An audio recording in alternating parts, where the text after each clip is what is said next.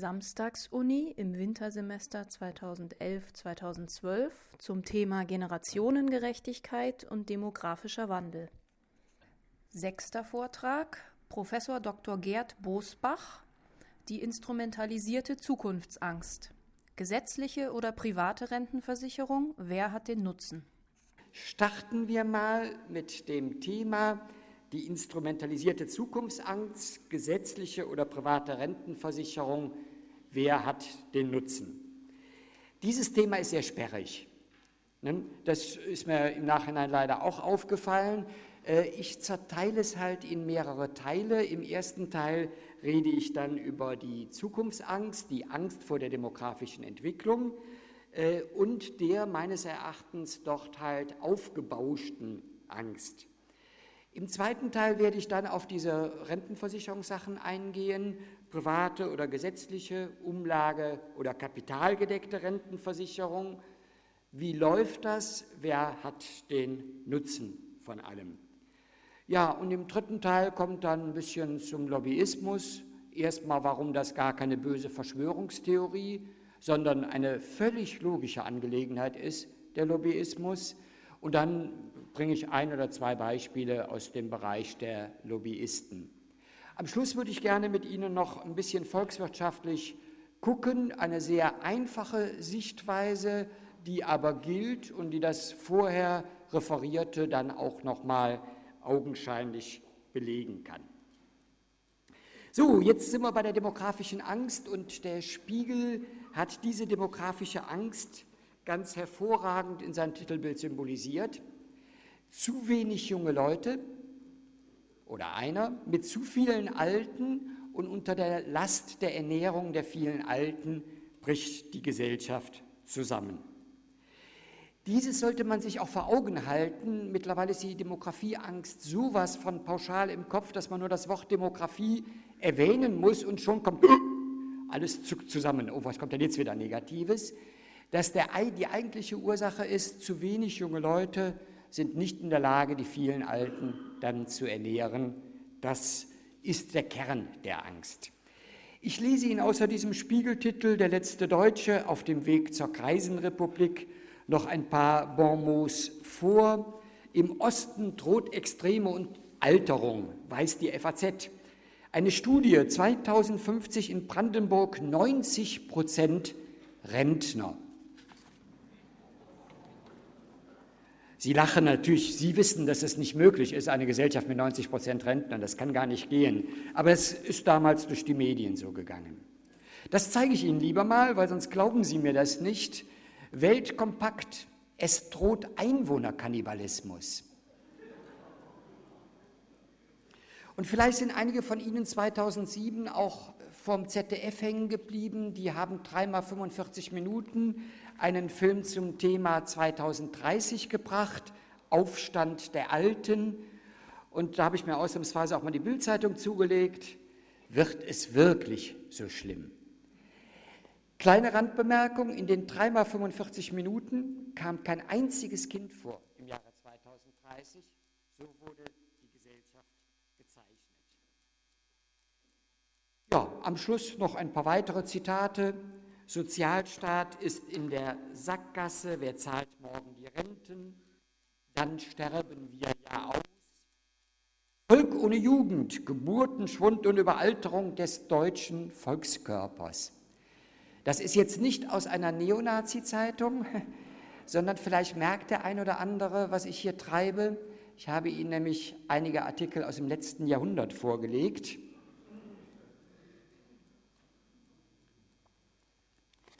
So, und wenn Sie mal die Daten sich angucken, die Fremdenfrage ist 59 schon gestellt worden. Das Aussterben Deutschlands, der, der Deutschen, hat Konrad Adenauer 53 schon vorausgeahnt oder sagen wir lieber befürchtet. Ja, und Volk ohne Jugend ist von dem bekanntesten und wichtigsten Demografen der Weimarer Republik aus dem Jahre 1932 was war los im letzten Jahrhundert? Warum diese Panikmeldungen, die wir von heute kennen? Heute wissen wir ja, das ist die Demografie schuld. Was war also im letzten Jahrhundert los? Und das können wir uns mal faktisch angucken. Und ähm, Sie sehen vom letzten Jahrhundert, alle Daten sind von 1900 bis 2000, natürlich alles amtliche Daten, die ich Ihnen vorlege. Die Lebenserwartung ist in dieser Zeit um über 30 Jahre gestiegen. Der Anteil der Jugendlichen sank von 44 auf 21 Prozent. Da Prozente so schwer vorstellbar ist, mache ich Ihnen das mal plastisch. 44 ist fast jeder Zweite, also einer von uns beiden war 1900 jung. Im äh, Jahre 2000 war es nur noch einer von fünf.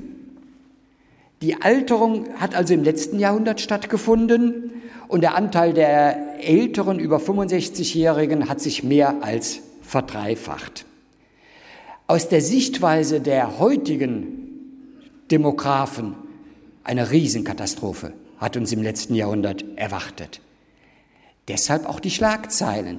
Auch damals hatte man Angst vor der Riesenkatastrophe wegen dieser demografischen Entwicklung. Soll kurz gesagt heißen, die Demografie ist nichts Neues, sie ist was ganz Altes. Seit wir eine vernünftige amtliche Bevölkerungsstatistik haben, ist die demografische Entwicklung so, weniger Kinder, längere Lebenserwartung, höherer Altenanteil. Ja, und letztes Jahrhundert begleitet diese demografische Entwicklung von einem massiven Ausbau des Sozialstaates. Das können alle, die mal ins Geschichtsbuch gucken, nachvollziehen. Der Wohlstand ist massiv ausgebaut worden und da muss ich als früherer amtlicher Statistiker sagen, wir haben kein Maß, wie hoch der Wohlstand sich entwickelt hat. Das lässt sich gar nicht mehr darstellen. Deshalb habe ich Ihnen unten mal eine Zahl dargestellt, die sich noch darstellen lässt. Unser Wohlstand gemessen im Bruttoinlandsprodukt, natürlich abzüglich der Preissteigerungen, der ist in den 40 Jahren von 1960 bis 2000 auf das 2,7-fache. Wir haben uns das Dreifache fast leisten können innerhalb von 40 Jahren. Und das Gleiche haben wir nicht geschafft, weil wir weniger junge Leute haben, indem wir alle mehr arbeiten mussten, sondern ganz im Gegenteil. Das Gleiche wurde geschafft mit einer massivsten Arbeitszeitverkürzung. Auch das können Sie den Geschichtsbüchern nachlesen. 1900 war 60 Wochenstunde die Regel. 1900 war man glücklich, wenn man zwei Wochen Jahresurlaub hatte. 1900 musste man die meisten von 14 bis 70 Jahre arbeiten. Rente gab es nämlich erst ab 70. Also, wir konnten die ganze Alterung mit einem massiven Ausbau des Wohlstandes und massiven Arbeitszeitverkürzungen verkraften. Meine Frage, die ich immer dann stelle, ist, was ist jetzt das Neue an der demografischen Entwicklung? Warum hat es im letzten Jahrhundert ganz hervorragend geklappt und diesem Jahrhundert überhaupt nicht mehr? Das muss mir einer mal erklären. Es gibt natürlich einige Erklärungen. Da sage ich jetzt, ich bringe jetzt genau die Teile, die man in der Öffentlichkeit normalerweise nicht zu hören bekommt. Äh, die Teile, die man in der Öffentlichkeit hört, muss ich Ihnen jetzt hier in der knappen Zeit von einer Dreiviertelstunde nicht auch noch mal nachbeten. So, bevor wir der Frage nachgehen, gucken wir mal nach, was ist denn im letzten Jahrhundert, was war denn die Triebfeder, die das Ganze halt ermöglicht hat? Ja, und im Prinzip war es die Produktivitätsentwicklung. Sie sehen hier den ersten IBM-PC, äh, der ist gerade mal 30 Jahre alt. Jetzt sind hier ein paar Jüngere im Raum und ein paar Jüngere auch vor dem Fernseher. Äh, diese Kiste hat schon so entfernte Ähnlichkeiten mit einem Computer, wie Sie ihn heute kennen. Aber diese Kiste war nicht grafikfähig. Meine statistischen Grafiken habe ich mit Sternchen und großen I und Bindestrichen gemalt. Wenn diese, Kiste eine Rechnung machen sollte, für die heute Ihr Taschenrechner, Ihr programmierbarer zwei Minuten braucht, dann habe ich die ein ganzes Wochenende im Seminar für Statistik laufen lassen. Und montags früh arbeitete er teilweise immer noch an dieser Rechnung und ich musste Klinken putzen, damit meine Kollegen nicht an den Computer wollten. Zu dieser Zeit war das, was heute da ist, nicht vorstellbar. Internet, Bankverkehr, alles halt per äh, äh Elektronik, alles im Gesundheitssystem. Ne? Alle Aufzeichnungen, bildlichen Aufzeichnungen, äh, die Übertragung von elektronischen Daten, all das war noch nicht mal vorstellbar. Und bis auf einen äh, Zukunftsforscher hat das auch kaum einer so vorausgeahnt. Diese 30 Jahre haben einen Produktivitätssprung gemacht, der so unwahrscheinlich ist, dass wir uns ihn heute gar nicht mehr vorstellen können. Und weil dem so ist, bringe ich Ihnen auch noch eine zweite Grafik. Diese Grafik, jetzt kommt der Statistiker raus, zeigt Ihnen auf der einen Seite das reale Bruttoinlandsprodukt, wie es wächst. Seit der Wiedervereinigung wächst es um knapp 30 Prozent. Sie sehen hier die Delle, Finanzkrise. Ohne das wären wir längst schon mehr als 30 Prozent höher als zur Wiedervereinigung. Gleichzeitig ist die Anzahl der Arbeitsstunden gesunken um 5 Prozent. In diesen wirklich nur 19 Jahren seit der Wiedervereinigung, und alle Ökonomen wissen, das war gar nicht so die rosigste Zeit Deutschlands, selbst in dieser Zeit konnten wir halt mit 5 Prozent weniger Arbeit knapp 30 Prozent weniger produzieren. Die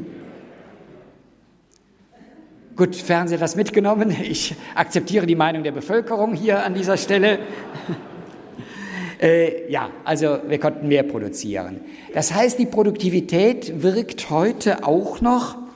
Und ich werde Ihnen nachher mal eine Rechnung vorführen, was passieren würde, wenn die Produktivitätsentwicklung, die positive, auch an die Arbeitnehmer ausgezahlt wird.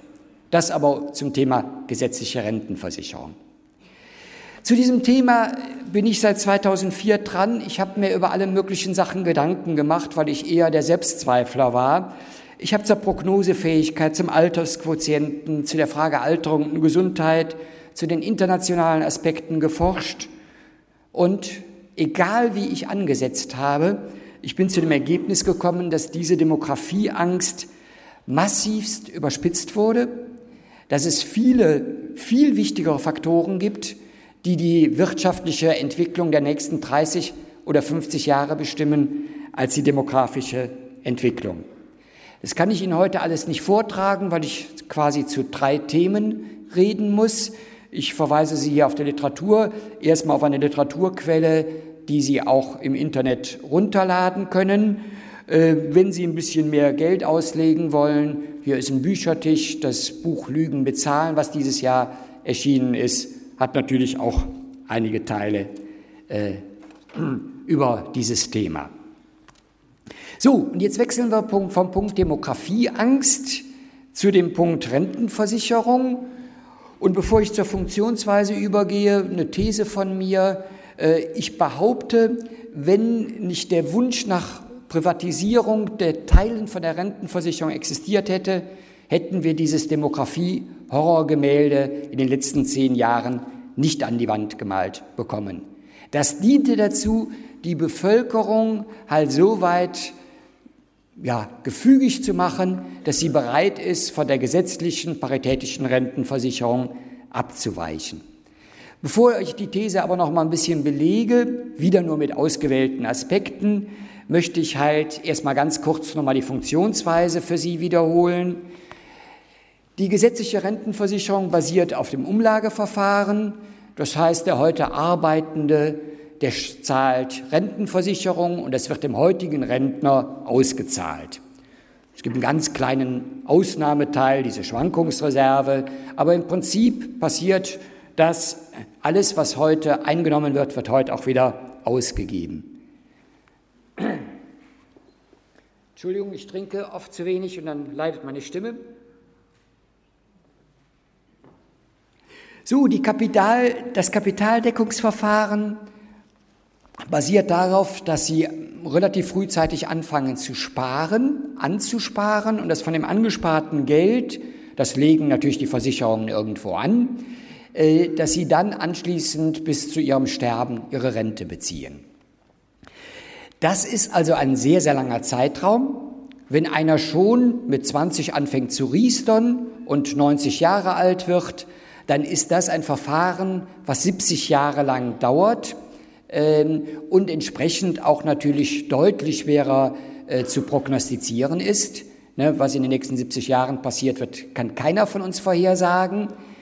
Aufgrund dessen hat natürlich jeder die Möglichkeit, dort mit Prognosen, Erwartungen für die Zukunft sein gewünschtes Ergebnis nachher rauszubekommen. So, bevor es in Details geht zum volkswirtschaftlichen Denken, wenn der Rentner Geld hat, dann ist er das Geld nicht, sondern er kauft damit ein, er lässt sich damit pflegen oder vielleicht auch nur die Haare schneiden.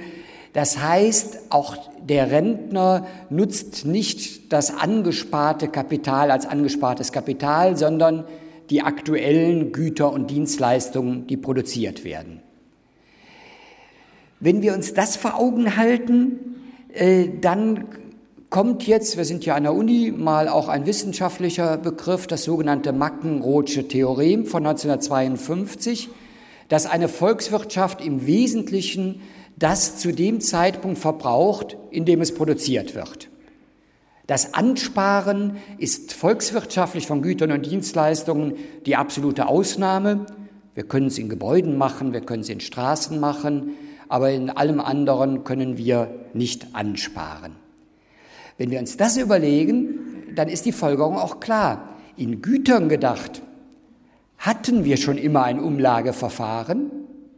Das war immer so, dass die arbeitende Bevölkerung die nicht arbeitende miternährt hat. Ihre Kinder, ihre nicht arbeitsfähigen oder arbeitswilligen äh, Gleichaltrigen und sie haben immer die Alten ernährt. In Gütern läuft ein Umlageverfahren und es wird auch ewig so laufen, weil wir Güter halt äh, nicht ansparen können. Insofern ist das Umlageverfahren ein natürliches Verfahren. Und ich würde sagen, von meiner katholischen Grunderziehung her, es ist auch ein gerechtes Verfahren. Wenn in einer, einem Jahr die Arbeitenden nicht viel herstellen können, keine große Ernte haben, ja, also schwach dran sind, dann soll meines Erachtens auch die gesamte Gesellschaft weniger haben. Die Arbeitenden und die Rentner. Und wenn es in einer Gesellschaft boomt in einem Jahr, sollen auch alle partizipieren. Insofern ist es nach meinen Vorstellungen auch das gerechte Verfahren und in Gütern und Dienstleistungen das einzig Mögliche. Gut, gehen wir zur Kapitaldeckung ein bisschen über. Die Kapitaldeckung wird irgendwo so als Alternative zu der Demografieunsicherheit dargestellt. Ne, es wird gesagt, die gesetzliche Rente ist von den demografischen Faktoren abhängig, deshalb Kapitaldeckung. Den Beleg, warum die Kapitaldeckung nicht mehr von der Demografie abhängt, den habe ich nicht gehört.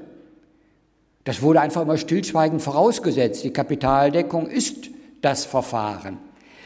Deshalb habe ich da auch ein bisschen mal gebohrt und habe halt einige Aspekte rausgesucht, äh, die ich Ihnen heute vortragen will.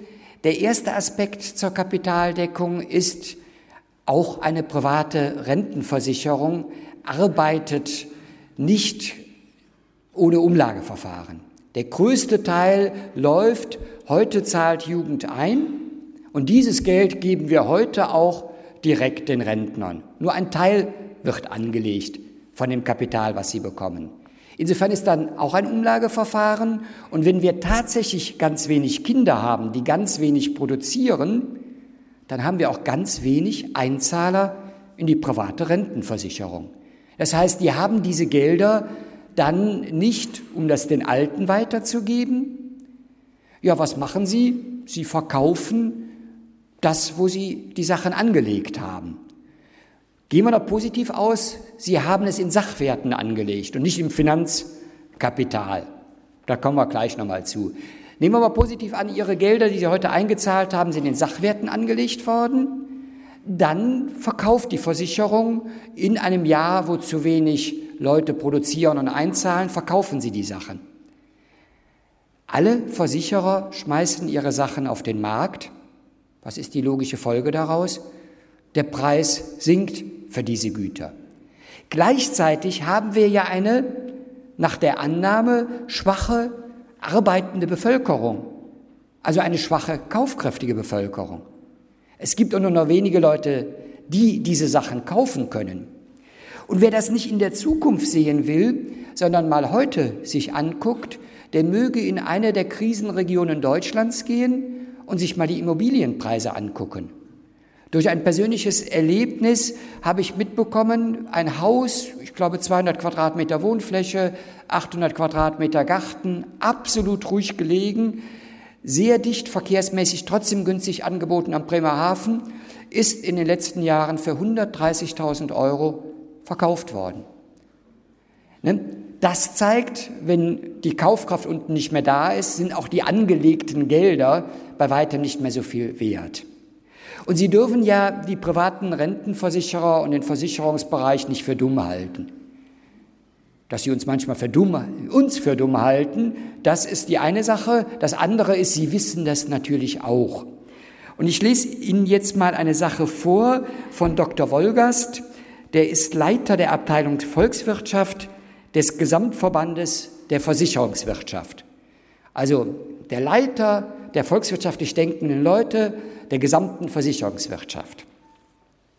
Er stellt nämlich fest, diese Unterschiede, ja, er erzählt erstmal was über äh, das gesetzliche Verfahren und dann kommt er auf die Idee, dass also eine äh, äh, Kapitalanlage auch demografieunsicher ist und deshalb meint er, diese Unterschiede zwischen schnell alternden Volkswirtschaften wie in Deutschland und langsamer alternden Volkswirtschaften, zu denen neben Ländern wie Indien oder China auch die USA zählt, machen internationalen Kapitalverkehr zu einem gangbaren Ausweg, um das Altersvorsorgekapital in Deutschland demografiesicher zu machen. Auf gut Deutsch, wir sollen die Gelder, die wir heute sparen, in Ländern anlegen, internationaler Kapitalverkehr von China, USA oder auch Indien, und dann in 30, 40 Jahren erhoffen, dass wir von denen Geld zurückbekommen. Klammer auf, aber wir haben zu wenig arbeitende Leute, mit dem Geld können wir auch nichts anfangen. Das heißt, im Prinzip wollen wir in 30, 40 Jahren von denen dann Güter für unsere vielen Alten haben. Diese Demografieunsicherheit der Kapitalgedeckten wird so gut wie nie thematisiert, obwohl sie offensichtlich ist und vom Verband auch so mitgeteilt wird. Also, da ist noch mal eine Lüge, wie ich es bezeichnen würde, falls hier Juristen im Raume sind. Das ist natürlich keine formaljuristische Lüge, man verschweigt nur etwas. Zum Thema hätte ich heute quasi nur mit aktuellen Studien argumentieren können. Ich lese Ihnen mal aus ein paar Studien vor ähm, und die sprechen eigentlich schon für sich. Arme Lebensversicherer, Garantiezins lässt sich kaum noch erwirtschaften. Zehn Jahre Riester-Rente, eine ernüchternde Rentabilitätsanalyse. OECD-Studie, kapitalgedeckte Systeme vieler anderer Industriestaaten verzeichnen bereits riesige Verluste und deshalb wird das deutsche System ausgezeichnet, weil es überwiegend noch gesetzlich und Umlage finanziert war.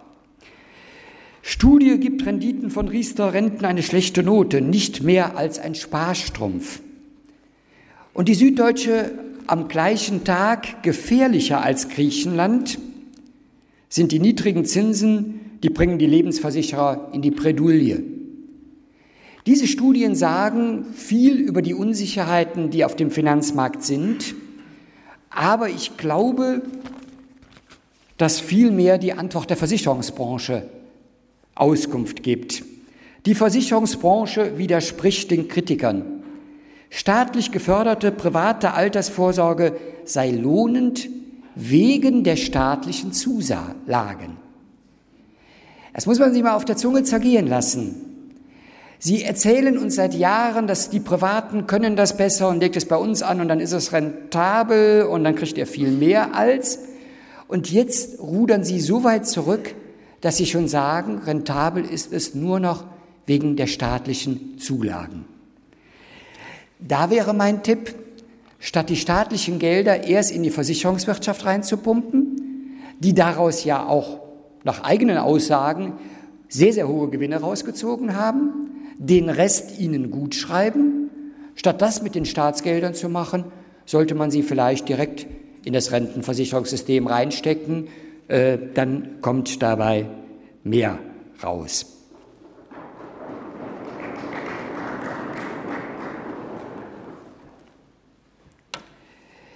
So, also aktuelle Studien bringen im Moment das Ganze ins Schwimmen. Das ist für die Leute nicht so ein Drama, weil das Dogma Demografie ist Panik, Panik führt zur privaten Rentenversicherung, alles andere ist keine Alternative.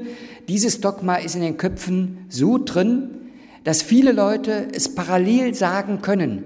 Sie können das Soziale des Umlageverfahrens, sie können halt sagen, dass die Kapitaldeckung halt auch große Probleme hat, sich zu finanzieren und trotzdem für Riester werben.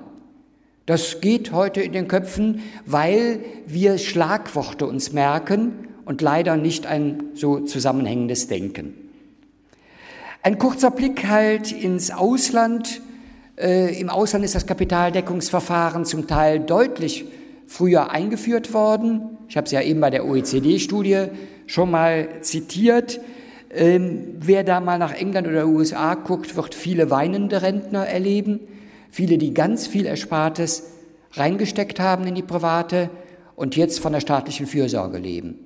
Äh, in Ländern wie Chile und Argentinien war es noch früher, die sind noch deutlichere Beispiele dafür, wie kapitalgedeckte Systeme überhaupt nicht krisenanfällig sind, sondern bei einer Krise halt kollabieren. Die Unsicherheiten der Finanzmärkte sind in aller Munde. Keiner weiß, wie lange unsere Banken noch halten. Das, was jetzt an Eigenkapital noch in die Banken gesteckt wird, hätte die letzte Krise, ähm, ich glaube, zwei Monate lang ausgehalten, aber auch nicht länger. Das heißt, über die Unsicherheiten der Finanzmärkte wird tagtäglich geredet. Überraschenderweise schafft man es, die Versicherer da rauszuhalten. Ne? da spricht man vom Garantiezins, den sie uns auszahlen. Als wären sie von diesen Unsicherheiten der Finanzmärkte halt gar nicht betroffen. Natürlich legen die Versicherer überwiegend ihr Geld in Finanzprodukte an, ja, und sind damit genauso Opfer. Ähm, das heißt, diese Unsicherheiten treffen die private Rentenversicherung auch. Deshalb noch mal kurz zurück zur gesetzlichen Rentenversicherung wo ja gesagt wird, die Mehrrentner können wir nicht ernähren. Rückblende zu eben. Im letzten Jahrhundert ging das. Da haben wir eine Verdreifachung der Rentnermenge mit einem deutlich höheren Rentenzahlungen geschafft. Geschafft hat das die Produktivität. Ja, also gucken wir da mal neugierig in die Zukunft. Und falls hier Anhänger halt äh, von komplizierten Studien sind, sage ich gleich noch was dazu. Man kann das Ganze auch einfach rechnen, nur dann ist es durchschaubar, für jeden nachprüfbar. Ähm, und das machen komplizierte Studien gerne nicht. Deshalb eine kleine Rechnung. Wir haben jetzt mal angenommen, heute 2000 Euro Einkommen. Sozialabzüge kommen später. Wenn wir nur von einem Wachstum von einem Prozent Produktivitätssteigerung ausgehen, dann würden die 2000 Euro von heute im Jahr in 50 Jahren 3.300 Euro ungefähr betragen. Wer sich jetzt stört an einer 50-Jahres-Prognose, stört mich auch. Aber das sind genau die Zeiträume, in denen die Demografie-Panikmacher immer rechnen, um uns klarzumachen, das Ganze ist nicht zu finanzieren. Die nehmen ganz bewusst einen langen Zeitraum. In langen Zeiträumen wächst alles, damit es dramatisch aussieht. Ich nehme jetzt den gleichen Zeitraum wie diese. Achso, für Schnelldenker, hier ist ein Pferdefuß drin. Kommen wir aber gleich zu. Sie wissen, ich bin Experte für Lügen bezahlen. Ein bisschen belügen möchte ich Sie heute auch noch.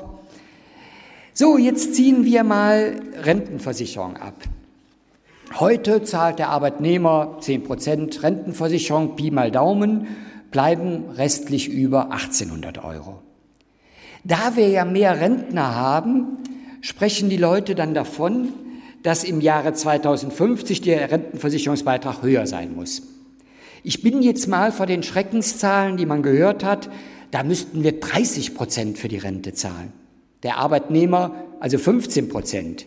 Von denen bin ich mal ausgegangen, dann hätte der Arbeitnehmer aber immer noch Reste von 2800 Euro und das ist knapp 50 Prozent mehr. Alle Rechnungen sind real. Ich habe die Preissteigerungsrate sowohl bei den Löhnen als auch bei den Preisen raus Außen vorgelassen. Das gleicht sich dann aus. Gut, nehmen wir mal einen Worst, Worst, Worst Case. Der ist 1980 mal beschrieben worden, der war aber so unsinnig von den Annahmen, dass selbst die Befürworter der privaten Rentenversicherung den Worst Case von 40 Prozent Rentenbeitrag nicht erwähnt haben. Ich tue es mal, nur spielhaltshalber. 20 Prozent Arbeitgeber, 20 Prozent Arbeitnehmer, es verbleiben 2631 Euro. Und ich habe mich, glaube ich, eben verrechnet, das sind die knapp 50 Prozent, die er mehr hat als heute. Trotz 40 Prozent Rentenbeitrag. Jetzt höre ich schon das Aufgeschrei der Arbeitgeber, da bricht unsere Wirtschaft zusammen, 20 Prozent mehr, äh, 20 Prozent Rentenbeitrag sollen wir als Arbeitgeber alleine zahlen. Das geht doch nicht. Nehmen wir jetzt mal weiter an. Seien wir ganz lieb zu den Arbeitgebern. Lassen wir die bei ihren 10 Prozent Rentenbeitrag, wie sie zurzeit sind tragen von den 40 Prozent 30 Prozent der Arbeitnehmer und rauskommt 2302 Euro, die der Arbeitnehmer dann in der Tasche hat. Und das sind immerhin noch knapp 30 Prozent mehr, als er heute hätte. Von Unbezahlbarkeit der gesetzlichen Rente, also nichts zu spüren, die Triebfeder unseres Systems, ne, und des letzten Jahrhunderts die Produktivitätssteigerung mit einem Wachstum von 1% angenommen.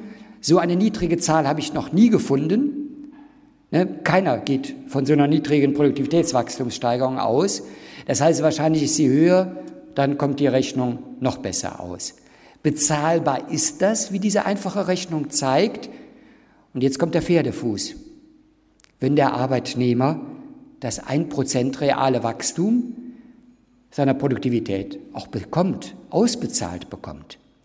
Wenn er nur einen Inflationsausgleich bekommt, dann hat er quasi nicht mehr Geld in der Tasche, wenn dann die Anzahl der Rentner steigt. Ja, dann wird's schwer.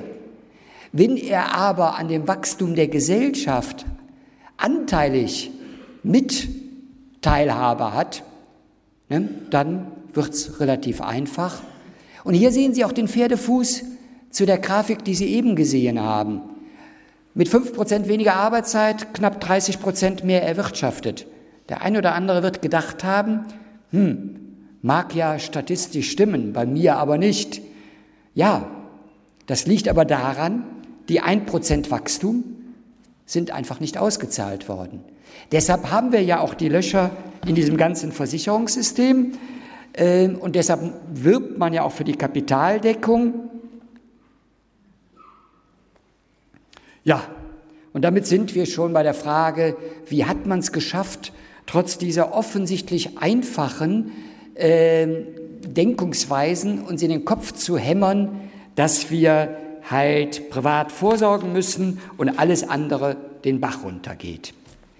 Ja, und diese Zahl, die ich Ihnen aufgelegt habe, in anderen Worten 250 Milliarden Euro, das sind 10 Prozent etwa vom Bruttoinlandsprodukt, also von dem, was wir in Deutschland produzieren.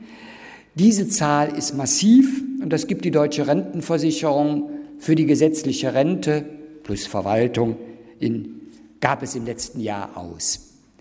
250 Milliarden Euro. Wenn Sie jetzt aus dem Versicherungsbereich kommen, Ihre Augen würden kullern.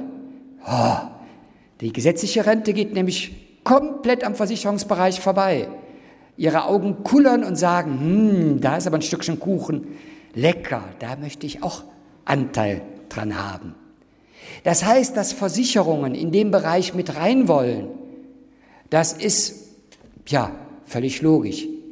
Das ist keine Verschwörungstheorie, wie uns oft vorgeworfen wird, sondern das ist völlig selbstverständlich und es wären im kapitalistischen Sinne schlechte Unternehmen, wenn sie nicht sagen, da ist ein Markt, der ist riesig, da kann ich mit rein, da will ich rein. Das heißt, Versicherer wollen das. Ja, warum sie es geschafft haben, ähm, das ähm, ist eine längere Geschichte. Äh, von dieser Geschichte kann ich noch ein paar Auszüge erzählen. Äh, ich habe hier mal drei aufgeführt, Auszüge. Äh, Meinert Miegel, ähm, Professor Raffelüchen hier aus Freiburg und leider auch Finanztest mit einer Ausgabe im Jahre 2007, einer erschreckenden Ausgabe. Wenn Sie zu dem Thema mehr wissen wollen, verweise ich Sie auf eine sehr gut geschriebene Doktorarbeit von Diane Wehlau. Die hat das alles wissenschaftlich akribisch untersucht, auch ihre 1,0 dafür bekommen. Äh, und sie ist gegenüber anderen Doktorarbeiten äh, leicht lesbar, locker lesbar. Ein sehr schöner Film ist im Jahre 2008 in der ARD gelaufen, Rentenangst. Natürlich halb zwölf nachts, mitten in der Woche. Das ist klar, so ein Thema darf man und es ist in der ARD auch nicht wiederholt worden. Es ist halt in mehreren Infokanälen wiederholt worden aufgrund der großen Nachfrage, aber ansonsten bitte weg. Das möchten wir gar nicht sehen. Ja, und natürlich habe ich alle Teile, die ich hier zitiere, auch in dem Buch mit, was ich mit Jens-Jürgen Korff geschrieben habe, Lügen mit Zahlen. Kleine Werbepause hier vorne, eine Buchhandlung, die halt äh, diese Veranstaltung mit sponsert. Äh, sie verkauft dieses Buch auch. Ähm, ja, Ende der Werbung. Gehen wir zu Professor Miegel über. Professor Miegel ist seit den 70er Jahren ein Lobbyist der Privatisierung der Rentenversicherung. Er ist damals mit Biedenkopf politisch durch die Landschaft gezogen und hat dann irgendwann wahrscheinlich auch gemerkt, dass über den politischen Einfluss das nicht umsetzbar ist. Er hat sich dann, weil er halt auch zumindest Doktor war damals, vielleicht auch schon Professor, hat er sich dann wohl überlegt, dass über den sogenannten wissenschaftlichen Bereich da vielleicht mehr machen lässt. Und er hat deshalb ein Institut für Wirtschaft und Gesellschaft gegründet, was seit Ende der, 80, nee, Ende der 70er Jahre regelmäßig uns vorrechnet, warum die gesetzliche Rentenversicherung halt nicht tragfähig ist und wir eine Privatisierung brauchen. Wie er das rechnet, habe ich eben schon mal angedeutet. Komplizierte Studien, damit man ja nicht in die Annahmen guckt. Jetzt habe ich den Vorteil, als Statistiker gut geschult zu sein. Ich habe mir mal die Annahmen ein bisschen näher angeguckt und habe halt eine Studie von ihm einfach mal hier mitgebracht. Sie ist bezeichnenderweise wiederholt worden von Focus Money. Sie sehen auch hier, dort wird direkt bei Focus Money auf der Internetseite Werbung eingeblendet. Diesmal nicht für eine private Rentenversicherung. Als ich die Seite das erste Mal aufgeschlagen habe, wurde sofort geworben für Cosmos Direkt. Ne, und machen Sie es noch heute. Bitte nicht nachdenken, ne, noch dieses Jahr. Äh, das heißt, es wird sofort genutzt und daraus Werbung zu beziehen. Miegel selber hat seine erste Veröffentlichung zu diesem Thema, was ich Ihnen gleich auch ein bisschen näher bringe, äh, seine erste Veröffentlichung hat er in der Bildzeitung gemacht, die erste, die mir bekannt war. Parallel hat die Bildzeitung für die, wie hieß die nochmal, Volksrente Allianz geworben. So, was hat er gerechnet? Er hat gerechnet, warum wir aus der gesetzlichen Rentenversicherung zu wenig verdienen und deshalb die private brauchen. Das sagt er auch teilweise wortwörtlich. Und ich will den Fokus jetzt mal auf das Letzte legen, nämlich das Jahr 2040. Das sind die Geburtsjahrgänge 2040. Für die hat er gerechnet, was von jedem Euro, den er da einzahlt in die gesetzliche Rente, er nachher auch rausbekommt. Und kommt zu dem erschreckenden Ergebnis von 100 Euro, die eingezahlt werden, kriegt er nur noch 89 Euro raus. Also schlechtes Geschäft, wir müssen privat vorsorgen, ist der Tenor. Wie ist er an die Zahl gekommen? Würde ich ihn gerne fragen, aber er redet nicht mehr mit mir. Ähm, Doch, wenns Fernsehen kommt und das Fernsehen sagt, ich drehe sonst mit Bosbach alleine, redet er auch mit mir, ansonsten aber auch nicht. Ähm, wie ist er auf diese Zahl oder wie kann er auf diese Zahl gekommen sein? Er guckt, was in der Rentenversicherung eingezahlt und ausgezahlt wird. Das heißt, er muss bis zum Tode der Person rechnen. 2040 geboren, ist Pi mal Daumen 2130 stirbt der Mensch. Bis dahin muss er rechnen. 120 Jahre in die Zukunft. Ähm, wem das nichts sagt, mir auch nicht, gucken Sie mal 120 Jahre zurück. 1890 hätte Bismarck uns erzählt, wie viel wir aus der Rente rausbekommen. Okay, wovon hängen die Rentenein- und Auszahlungen ab? Ganz eindeutig davon, wie die Wirtschaft läuft. Boomt die Wirtschaft, zahlen wir viel in die Rente rein, bekommen viel raus, schwächelt die Wirtschaft umgekehrt. Das heißt, er muss nicht nur das Lebensalter voraussagen, sondern auch die wirtschaftliche und die soziale Entwicklung. Wie hoch ist der Rentenbeitrag? Gibt es eine Erhöhung für Rentner? All das muss er Pi mal Daumen vorausahnen. 120 Jahre lang die wirtschaftliche Entwicklung vorausahnen. Die Prognosen der Wirtschaftsweisen werden meistens nach einem halben Jahr schon wieder zurückgenommen. So, das ist also eine schwere Sache da können wir jetzt Annahmen reinstecken, noch und nöcher, wie wir Lust und Laune haben. Und je nach Annahme bekommen wir auch das gewünschte Ergebnis. Ich habe selber auch schon in Forschungseinrichtungen gearbeitet, wo uns ein Modell und hinten kommt das und das raus mitgeteilt wurde. Ja, Miegel ist kein Ökonom. Miegel ist ein Jurist. Ich wusste das aus Diskussionen mit Ihnen, wo ich ihn dann auf ökonomischen Gebieten auch ein bisschen geschont habe, äh, weil lohnte sich nicht, die Diskussion.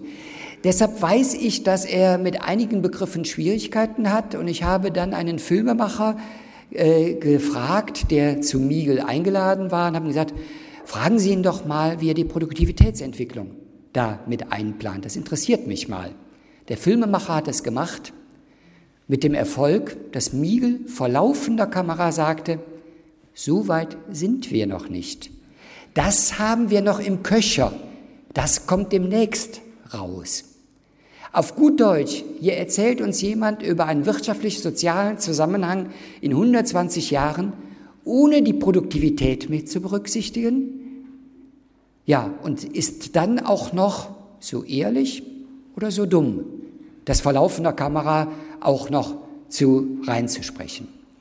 Das ist eines der Teile, wo man sieht, wie die uns bekannt dargestellten Ökonomen oder nein, nicht Ökonomen arbeiten. Das ist der Rentenpapst der Privaten, der Herr Professor Miegel. Kurz eine kleine Bemerkung. Ich muss jetzt mal auf die Uhr schauen. Oh, wir sind schon lange über der Zeit, glaube ich. Äh, eine Bemerkung zu Professor Raffelhüchen. Professor Raffelhüchen beschäftigt sich ja gerade stark mit der Pflege, nachdem die Privatisierung der Rente durchgekämpft worden ist. Und bei der Privatisierung der, äh, der Pflege äh, erwähnt er, dass wir halt ungefähr den vierfachen Beitrag im Jahre 2060 für die Pflegeversicherung aufwenden müssen. Das ist ja unbezahlbar, wie er so schön sagt. Diese Rechnung habe ich mir auch angeguckt. Diese Rechnung basiert auf einem eklatanten ja, Fehler, den ich einem Wissenschaftler äh, halt nicht verzeihe, vor allen Dingen einem Wissenschaftler, dessen Mitarbeiter ich das schon mal vorgerechnet habe, die das vor versammelter, damals versammelter Mannschaft auch zugeben musste. Denn Professor Miegel geht bei allen Rechnungen davon aus, dass wir in 50 Jahren zum gleichen Zeitalter pflegebedürftig und krank werden wie heute. Gleichzeitig nimmt er aber an, dass wir sieben bis neun Jahre länger leben. Auf gut Deutsch, alle gewonnenen Lebensjahre, die wir haben, sind wir in kompletter Agonie der Pflege, nämlich in der schlimmsten äh, Grenze. Das widerspricht allen Erfahrungen der Vergangenheit. Mediziner sprechen davon, dass die Physis eines heute 60-Jährigen der Physis eines 50-Jährigen von vor 30 Jahren entspricht. Dieser Erfahrung widerspricht das völlig. Es widerspricht aber auch der Logik. Warum leben wir länger? wenn uns alle Krankheiten im gleichen Alter schon erwischen, dann raffen die uns auch ungefähr zum gleichen Alter zurück, seien wir werden eingefroren. Mit diesem eklatanten Fehler geht er halt an die Materie ran. Damit ist er nicht alleine. Alle, die bei der Demografie den alten Quotient benutzen, machen haargenau das Gleiche. Es fällt nicht auf. Äh, ja, und damit bekommt er seine, nein, damit bekam er keine Vervierfachung der Rentenbeitrages hin, äh, des Pflegebeitrages. Das tat ihm leid, dann hat er noch ein bisschen manipuliert. Er hat nämlich die Kosten für die Pflege deutlich erhöht, weil das Pflegepersonal viel, viel, viel mehr Geld bekommt. Allerdings die Einnahmeseite von den Arbeitnehmern, die hat er nicht erhöht. Das heißt, die Löhne steigen nicht, aber die Kosten für das Pflegepersonal steigen immens. Mit solchen Tricks rechnet Professor Raffelhüchen und kommt dann auf Beiträge und leider guckt keiner derer, die das dann publizieren, welche Annahmen da drin stecken, denn ansonsten würde man diese Studie halt dahin tun, wo sie hingehört. Ähm, ja, dann warten Sie mit dem Beifall noch. Ähm, Jetzt kommt noch ein bisschen Medienschelte. Das macht sich eigentlich nicht gut, wenn die Medien gerade einen filmen und darstellen. Äh, aber trotzdem, äh, die Medien bringen immer wieder mal die Verflechtung von Professor Raffelhüchen. Diese überlassen wir der Diskussion, welche Verflechtung, das wissen Sie wahrscheinlich als Freiburger besser als ich, er mit der privaten Industrie hat. Dann schreiben Sie sogar mal in Überschriften halt, er ist ein Lobbyist. Aber spätestens eine Woche später wenn Raphael Hüchen das veröffentlicht hat, ist er der unabhängige Finanzwissenschaftler aus Freiburg, der in einer Studie bewiesen hat, dass. Da müssen die Medien sich auch mal an ihre Nase fassen. Wenn sie mal erkannt haben, dass jemand als Lobbyist arbeitet, sollten sie das auch weiter dann äh, gebrauchen. Und jetzt würde ich gerne erstmal eine Pause machen und hoffe auf eine angenehme Diskussion nachher.